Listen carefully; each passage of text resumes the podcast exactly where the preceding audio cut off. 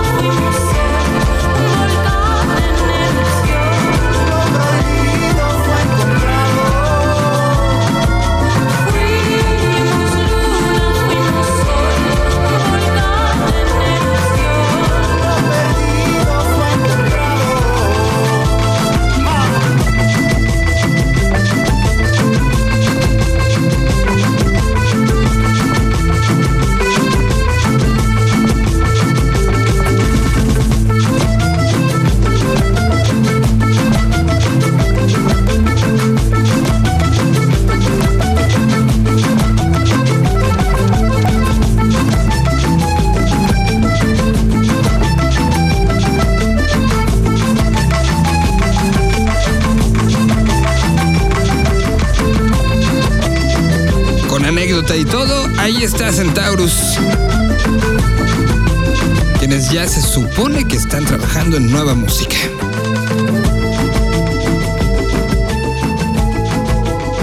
Y que aquí le esperamos con mucho, mucho gusto. Brincamos rapidísimo hacia uno de los puntos que es ya situación natural en este programa, cuyas redes sociales son arroba senal-bl para Twitter y señal BL todo pegadito en eh, Facebook nos pueden encontrar. Lugares donde eh, a partir de esta semana empezaremos eh, ya con esta etapa digamos, segunda etapa del programa y de la vinculación con diferentes medios, ya lo empezarán a notar.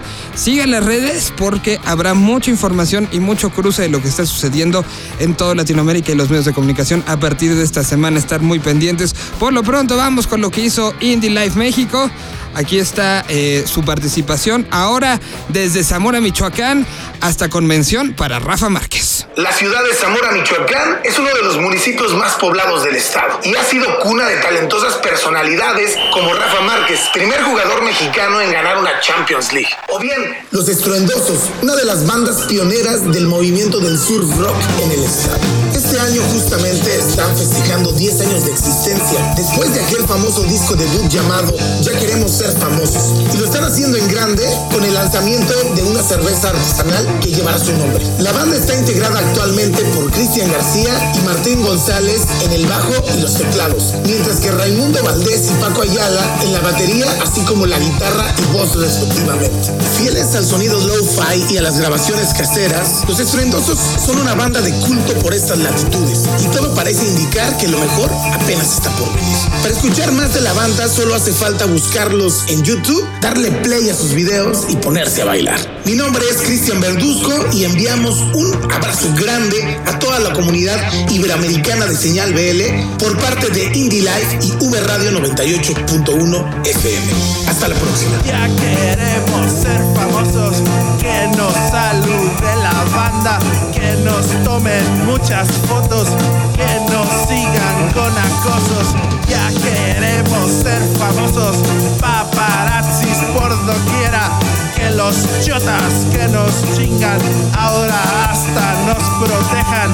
Ya queremos ser famosos, salir en todos los chismes, convivir con los artistas de la TV y las noticias.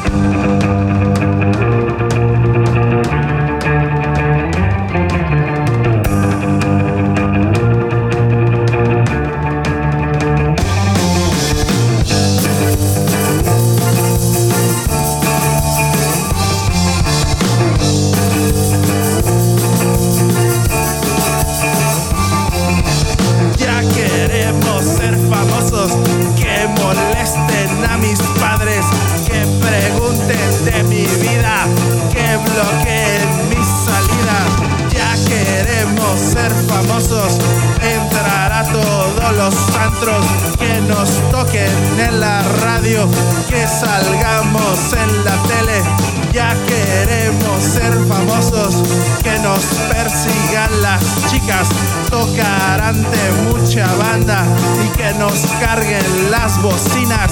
Ya queremos ser famosos.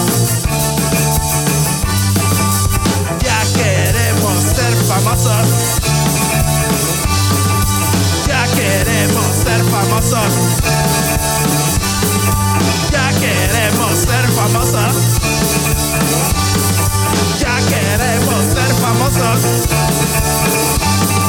Ya queremos ser famosos. Ya queremos ser famosos. Ya queremos ser famosos. Ya quieren ser famosos y por lo menos están escuchándose en varias ciudades de este país. Se llaman Los Estruendosos y vienen desde Zamora, Michoacán. Ahora regresando al contenido, porque además ya hay que agradecer de sobremanera a la organización comandada por Ceci Velasco de la revista y el Festival Marvin por las facilidades prestadas y por poder hacer estos compendios de lo que sucedió en esas conferencias que en serio nutrieron de muchísimas cosas. Hubo un momento en particular donde Colombia levantó la mano. Y uno de los personajes con los que habíamos platicado y platicado sobre la realización de este programa y el concepto que esto implica, bueno, estuvo ahí y lo van a escuchar y a partir ya dentro de nada, porque que justamente el festival sirvió para sellar este acercamiento entre este programa y este concepto junto con él. Ah, escucharán la voz del famosísimo profe eh, un personaje y es el director de Radiónica, una de las estaciones más importantes de Colombia. Bueno, pues justamente ahí van a escuchar todo lo que está pasando en estos momentos y que aquí lo hemos platicado. Hemos hablado de la cantidad y de la calidad de las bandas colombianas hoy en día. Bueno, pues un resumen de todo lo que nos ha llevado en los propios protagonistas del asunto es lo que tenemos. Gente de Rock al Parque, gente de este, de este medio de comunicación llamado Radiónica eh, y eh, también gente de management estuvieron platicando sobre el hoy de Colombia y aquí está un resumen de lo que se dijo. Conferencias. Festival Marvin 2016. En Señal BL. Y vamos a darle la bienvenida a Diana Rodríguez, que trabaja con muchísimas bandas. Yo opero desde la ciudad de Los Ángeles, tenemos oficinas aquí en México, tenemos en Colombia también. Hacen, para contarles un poquito, se llama Criteria. Es una empresa de marketing y promoción que apoya artistas desde Babasónicos a Bumburi y maneja artistas como la Santa Cecilia, Sistema Solar y Diamante Eléctrico. Le damos la bienvenida también a Chucky García, que es representante de Rock al Parque. Y le damos también la bienvenida a Álvaro González. Eh, tengo la, la fortuna de ser el director de, de Radiónica. Sí, señor, que es radio pública y como lo ha mencionado acertadamente, es una emisora alternativa donde básicamente en los últimos 10 años nacieron los artistas más grandes que hoy tiene Colombia para mostrar al mundo. ¿Cuál, ¿Cuál fue el momento en el que la tuerca giró y Colombia se convirtió en esto, en el próximo gran mercado latinoamericano o el presente gran mercado latinoamericano? Durante los 2000, la gran salvación del rock colombiano fue el folclore. Se convirtió en el rock and roll, porque el folclore no le dio miedo llegar a la calle. Y lo más interesante aún es que si ustedes están sorprendidos con esta generación, la que viene es mucho mejor. ¿Cómo va esa consolidación de la escena local? De pronto existe una oferta sólida semana con semana, más allá de estos grandes acontecimientos festivaleros. Para mí es, es lo que sigue para trabajar. El cómo uno justamente hace que la música circule y suene más allá de los festivales. De Radiónica a mediano plazo, ¿qué es lo que sigue para ustedes? ¿Tienen consolidada ya una escena, pero qué es lo que, lo que viene para ustedes más allá de mantener ese nivel? convertirnos en un, en, un, en un punto de encuentro, o sea, nosotros consideramos que cada ciudadano es una emisora lo pensamos desde hace muchos años, que cada persona es un medio, más allá de Spreaker o de Anchor, de las, de las plataformas de podcast. Creo que, que, que aprendí, es- esto sí en lo personal, en el Vive Latino, y voy a citar a Salto H de Intolerancia, decía, el continente está comenzando a comunicarse. Amo, amo las bandas clásicas del rock latinoamericano, pero amo más las que están por venir. Si no existiese Draco Rosa, si no existiese Café Tacuba, o sea, e- e- ellos son los maestros, pero yo creo que ellos también quieren que un Puncayo, que un eh, Baltasar, que un La Vida Bohem, que un Diamante Eléctrico también tengan ese espacio de diálogo. Tenemos que ofrecerlo y no nos da miedo esa universalización de contenidos. Hagámonos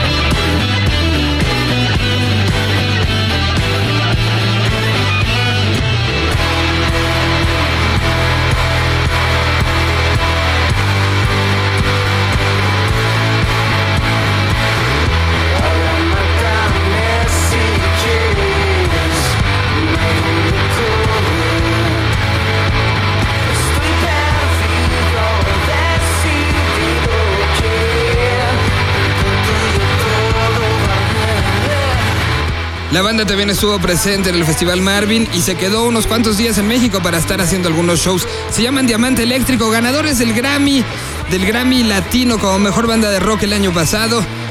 Aquí está una de las propuestas que la misma gente colombiana menciona como del futuro de la música por esos lares. Y ahora vamos a brincar de Colombia hasta Venezuela, donde en la propuesta de la semana por parte de Guillo tenemos a una banda que se llama La Pequeña Revancha. Vamos a escucharlos. Esto es eh, lo que está pasando también ahora allá en Venezuela. Hola, ¿qué tal? Yo soy Mario, soy el director de Industrias Wio, una distribuidora de música digital independiente. Distribuimos música a todas las plataformas de venta y streaming online.